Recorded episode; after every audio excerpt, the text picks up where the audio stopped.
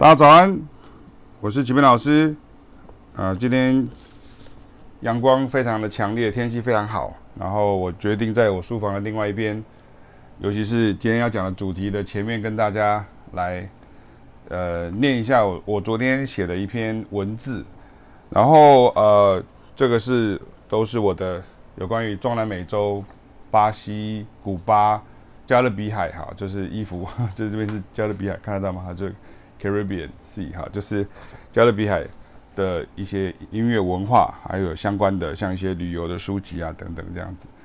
那呃，我今天想要跟大家讲解的就是有关于音乐的风格、曲风 （music style） 或者是音乐的类型 （music genre）。可能大家比较少听到后面这个字，可是它却是一个比较正确的字眼，因为我们一般会想说，我们可能是按电子琴，按一个。按键按下去，它就是一个什么上把，它就是一个什么 salsa，它就是一个什么 cha cha cha，它就是一个什么什么这样子。那其实真实的世界当中并不是那么的简单。然后因为最近又因为呃流行音乐市场的一些推波助澜呢，有一些音乐好像在台湾有受到一些关注，所以我想要把这个部分跟大家解释一下，因为这也是我们长久以来在演奏或者在教学的一个曲。曲目跟内容之一，这样哈，那我就先开始念了。音乐类型 （music genre） 不是单指一首歌或一首乐曲，很多时候人会落入代表作的迷思中，结果代表作变成唯一知道的。很多时候，音乐的呈现也是经典的累积，你不能只看你最熟悉流行的范围，大众流行。经常跟分众流行借素材，譬如周杰伦的《Mojito》，基本上如果你找古巴哈瓦那的乐手编曲演奏，听起来就是那个声音，无怪乎很多抢快在网络上拍片录影啊 cover 的，完全找不到那个 Afro-Cuban Salsa 的 groove，直接用卡拉伴奏音档的更多。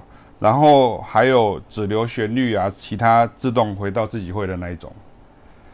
你不用跟古巴人或拉丁艺人一样知道上百首他们的流行歌曲，但是如果你要学习正确而对位的古巴拉丁音乐类型，那就至少得学习几首 standard，不只学曲子的完整结构，也要学如何正确的方法诠释。这些曲子，我们会演奏非洲古巴拉丁乐。非洲古巴是专有名词，Afro-Cuban 哈，不是指非洲与古巴这样子。至少启明与凯雅知道的名曲就比你多，帮周杰伦编曲演奏的古巴乐手知道的也比你多。除非你只想知道这首曲子而已。如果真的想要知道怎么演奏、编曲出对位的音乐，那就得学习音乐类型中的经典，经典就是 standard，好，不是只有爵士乐才是有 standard，每种音乐都有 standard。同样的状况发生在 gospel，发生在 jazz，发生在 funk，发生在 R&B，等等等等。台湾还没有建构起足够的音乐类型啊 genre 市场，所以做分众或甚至小众的，经常都会陷入无众的。困境，也都格外需要坚持啊，遑论维持质感与程度。我当过金音奖评审，这已经是台湾在地的奖项中特别会针对音乐类型分类评奖的了。但是每年还是这种风格，今年没有人做，那种风格就是同类的创作者每年轮流得。这就是音乐类型可能已经多元，但是还不够健壮的现象。台湾也特别喜欢一首熟悉的音乐改编成什么风格的概念，我们也喜欢，但是我们讲的层次可能要再往上一点。曾经有学生问我，为何某某某的什么什么曲子改编成什么什么乐风，为何听来就是没那个味道？我说原因很简单。第一个主旋律完全没改变，groove 就是所谓的电子琴伴奏，按个键换个节奏概念。第二是很明显，编曲者只是用他所理解很粗浅的曲风认知，所以不但没有对的管乐和声概念，很多乐句也是前后拷贝的。简单说就是很粗糙，但观众不会在乎。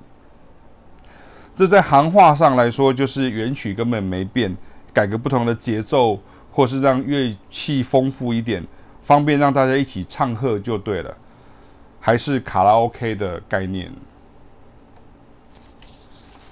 回到本文主题，因为有另外一位学生问我说：“那像 Mojito 那样的管乐怎么编？钢琴怎么弹？贝斯怎么走？打击乐怎么打？”我的答案就是：如果你是周杰伦，那你绝对有飞去古巴哈瓦那的时时数机票预算。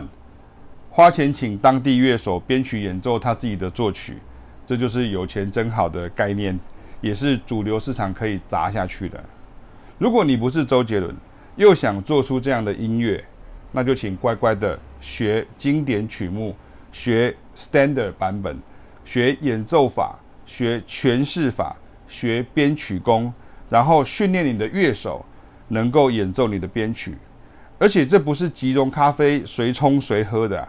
不是老师啰嗦，因为你没这样下功夫，做出来就不是那种味道。也就是音乐类型 （music genre） 之所以为音乐类型的原因，那包含了文化与历史的累积。光是非洲古巴拉丁乐 （Afro-Cuban），你首先就要能分辨 cha-cha-cha 跟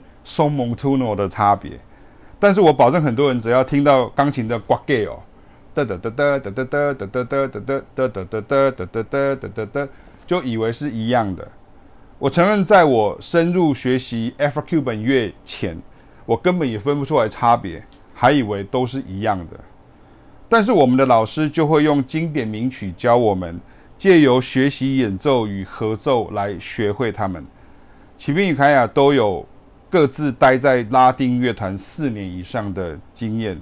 也感谢有专家，也就是我们的拉丁音乐老师 Peter Van Markle，花很久的时间带我们学会。然后不要再问，那有哪本书或教材有教这个的，或是有没有谱可以给我。